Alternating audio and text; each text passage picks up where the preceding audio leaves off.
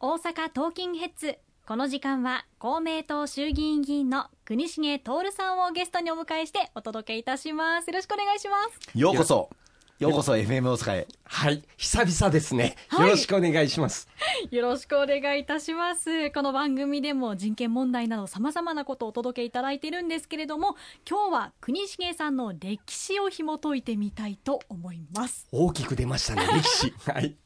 はい。えままずはですね子供の時どんなことに興味を持っていたかどんな子供だったかのについて教えてくださいはい。私の周りの友人はですね、まあ、ファミコン、わかります？はいあわかりますわかりますファミリーコンピューター、ゲームですね。はいを持ってたんですけど、私の親買ってくれなかったんですよ。はい家になかったので、よくあの、外で遅くまで遊んでましたね。で、またあの、家が、うどんの製麺業をやってたんです。そうなんですね。うどんをその場で提供して食べていただくというよりは例えば黒門市場とかに卸でやるう製麺業だったんですけどもそれで学校から帰ったらですねよく家のお手伝いをしてまして特に年末は繁忙期で年越しそばとかありますから朝5時ぐらいからですね働いてましたね。ええ子供の時から手伝ったりとかしてたんですか、ええええ、でまあもちろんあのそんな仕事ばっかりやってるわけじゃなくて、まあ、楽しい感じで送ってあの遊外でも遊んでますしまたあのお小学校の時にですね古本屋で「片腕の少年剣士」という本に出会いまして。はい。でこれ実話を元にえ作られた本なんですけど片腕の少年剣士が全国大会で優勝するんですよ。おおで非常に感動しましてですねそれで私が親に剣道を習いたいと言いまして、えー小学校6年生から、まあ、中高と剣道をやりましてで石川博隆さんのね。高校一緒に えやらせていただきましたね。ね。剣道部の先輩で、はい、ええいや僕なんかもうなんちゃって剣道部員だったけども国重徹はもう地域の大会で優勝したこともある。いやいやとんでもないです。だけど石石川さんもその時はまっすぐな剣道でねやられてましたね。へえすごい長く剣道されてはいたんですね。はい。わあすごいですね。その中であの、まあ、弁護士さんをされてると思うんですけれども、その目指そうと思ったことどういうきっかけとかあったんでしょうか？はい私もともとですね弁護士というよりもお教育者の道に進もうと思ってたんですそうなんですか。え世の中で一番尊い仕事は、まあ、教育じゃないかと思ってましてただ私受験経験がなかったんですね全部あの推薦で上がってきて、まあ、塾にも行ったこともなくてですね。それで学校の先生になった時に、まあ、生徒が受験に直面をして悩んだりした時に共感できないなと思いましてえここは自分に欠落していると思ってですねちょっと変わってるんですけどもそれで、えー周りの友人とか先輩にちょっとなんか難しい試験したいけどどの試験が難しいかなって聞きましたらどうやら司法試験というのが日本一難しいらしいと。聞きまして、はい。で。それだったら司法試験にチャレンジをしてそれで受かってその後に教師の道に進もうと思ったんです。どどんな理 そうです。非常に変わってますよね。で非常に変わってますけれども結構マジにそれ思ってましてですね、はい。でもおそれまで受験経験もないですし勉強も慣れてませんのでやっぱり人並みの苦労はしましてですね。でその間にいろんな人のお関わりを持ってくださった方もいてで司法試験に受かった。そして悩んでたんです実は受かった後も。もう一回教員採用試験を受けるかどうか。でもその時にある弁護士の方がですねいや国重君弁護士の道に進んでもいろんな分野で子どもたちのこと教育のことに携わることができるよと言ってくださってですね。で弁護士の道に進んでえ例えば大阪弁護士会の子どもの権利委員会の学校部会長を務めさせていただいたり、え児童虐待の事件を担当させていただいたり少年事件を担当したりしてね。そういう意味では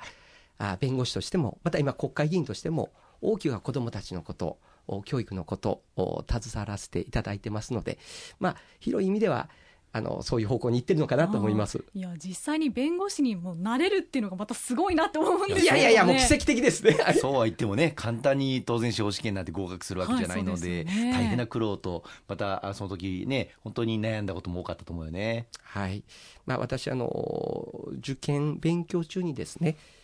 4つ下のお妹がですね、まあ休止をおしました。突発性の転換の発作だったんですけども、えー休止をおしましてですね。で、またあその後に私が数日後に司法試験不合格の結果発表があってでまたそのすぐ後にですね父親が進行性の末期がんで余命3ヶ月の宣告を受けました。でまたあの母がですねちょっと病で家の外にちょっと出られないような状況にもなりました。今はもう母元気ですけども、まあ、そういういろんなことがあってですねさまざま人並みの苦労はしましたけれども、まあ、その時に周りにいた方々に非常に支えていただいて励ましていただいてなんとか立ち直ることができてですねそれで司法試験に受かったと。あいやなんか今の国重さんのその明るい感じから想像できないような苦労もたくさんあったっていうことなんですね。いやいやまああのー、まあいろんなことがありましたけど本当に周りの方のおかげで司法試験にも合格させていただいたので、まあ、その時のことが一つの原点としてですね弁護士としてまたあ国会議員として、えー、そういうその原点を忘れずにですね、えー、苦しんでいる人に寄り添えるような人間になりたいと思って今活動してます。弁護士として活躍されていた時に国重さんのことが分かるエピソード何かありますでしょうか？はい例えば、まあ、一つの事件紹介したいと思うんですけども、まあ、ある少年事件を担当しました。非常に重い重大事件でしたので少年事件だったんですけれどもその彼は少年刑務所に送られたんですね。少年事件の場合は大体保護観察あるいは少年院に送られる場合が多いんですけど重大事件だったので少年刑務所に送られました。で弁護士としては判決の言い渡しが終わったらそれで仕事は終わりなんですねそれ以降関わるというのはほぼ皆無だと思いますただ私はその10代の少年がこれからまあいろんなことはやったけれどもでもやはり更生をしていってほしいと思いまして弁護士の事務所で、まあ、夏休みとかあるわけですね。まあ、わずかなんですけども、いただいてた時に、その時に少年刑務所に行ったりしてですね。はい、で、かっこよく言うと彼を励ましたと。で、出所したら、はい、もうその時は20歳超えることになるので、出たら一緒にお酒飲もうと。だからその時を目標にして、すれることなくですね、あの、ちゃんと頑張っていこうなっていうことを言ってですね。で、彼が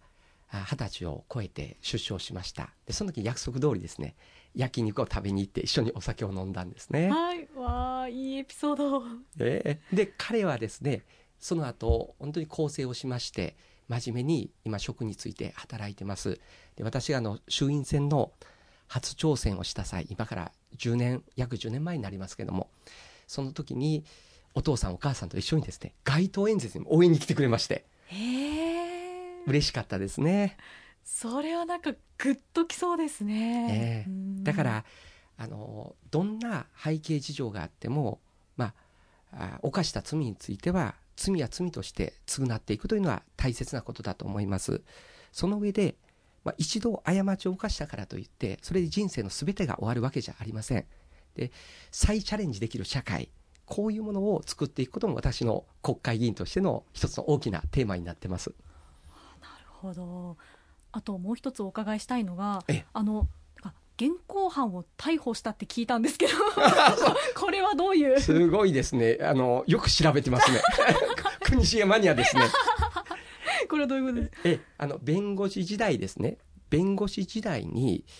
まだ結婚する前ですね弟と実家にいたんですけれども深夜にですね女性の悲鳴が聞こえたんです、はい、で何事かと思いまして、うん、弟と一緒に外に出たんですね。で、えー、出ましたら女の人が女性がいてで服がちょっとヨレヨレとなってたんです。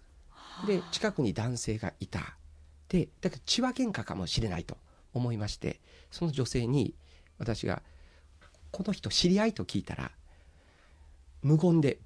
もう恐れながらですねブルブルブルと横に首を振ったわけですで次の瞬間にその男がダーッと逃げていったんです。はい、で弟と一緒に行ったんですけど実は弟はその時プロボクシングの世界ランカーだったんです。はい ででで、えー、弟が追っかけると思ったらですねいきなり弟はですね何を思ったか私にですね「お兄ちゃん行って!」とかって言って、ね、栗重さんがそうなんですで私はその時にですね、えーまあ、お風呂から上がってですねよりよりの T シャツとあのジャージみたいなの着ててですねで靴じゃなくて、あの、サンダルみたいなのだったんです。ええで、こんなんで終えるかと思ったんですけれども、はい意外に私足が速いんです。で、逃げる男性をですね、どんどん距離が縮まっていくわけです。ええ早いですね。速いんだけれども、ただ一方で、私は、これがナイフを持ってたらやばいと思いましてそ、うですね。深夜だったんですけど、その手を見ながらですね、あの、追っかけていって、で、ナイフとか持ってないということを確認をして、それで、まあ、後ろから押すような形で、まあ、捕まえたわけです。それで、弟と、弟が、あの、まあ、すぐには来なかったんですけれども、その後、ほどなくしてきてですね、両脇で、その、犯人を抱えて、交番に連れて行くんですよ。で、その時に、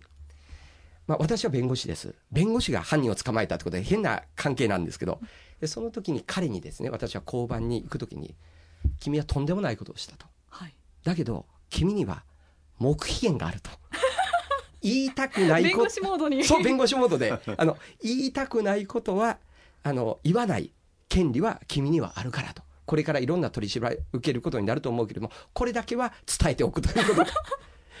心強いようなず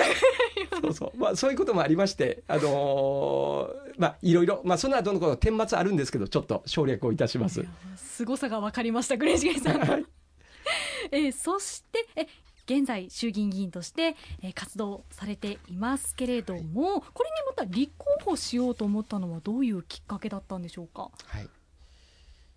まあ、弁護士としてですね、活動する中で、今ある法律だけでは救えない人たちがいる。また今ある法律だけでは、あ理不尽なことがまかり通ってしまうことがあるというのを感じてきました。また、あ弁護士として活動する中で、まあ、不利に不利がつながりやすい、まあ、悪条件に悪条件が重なりやすい、そういった社会の構造も目の当たりにしてきました。で、それまではですね、今も作られた法律、今ある法律を使って、駆使をして、目の前のこの相談に来られた方のトラブルの解決のために、ご自分は奔走してきたけれども、これからは弁護士出身、法律のプロとしてですね、次は法律を作る立場になって、より多くの人たちの役に立っていく、そういう武器となる法律を作っていこうと思いまして、それで政治の道に、え進む覚悟を決めました。なるほど本当に国重さんの面白いエピソードだったりそういう政治の弁護士が生きている瞬間も、えー伺えて本当に楽しかったです。いやいや、とんでもないです。今日は本当にありがとうございました。国重徹さんでした。本当にありがとうございました。ありがとうございました。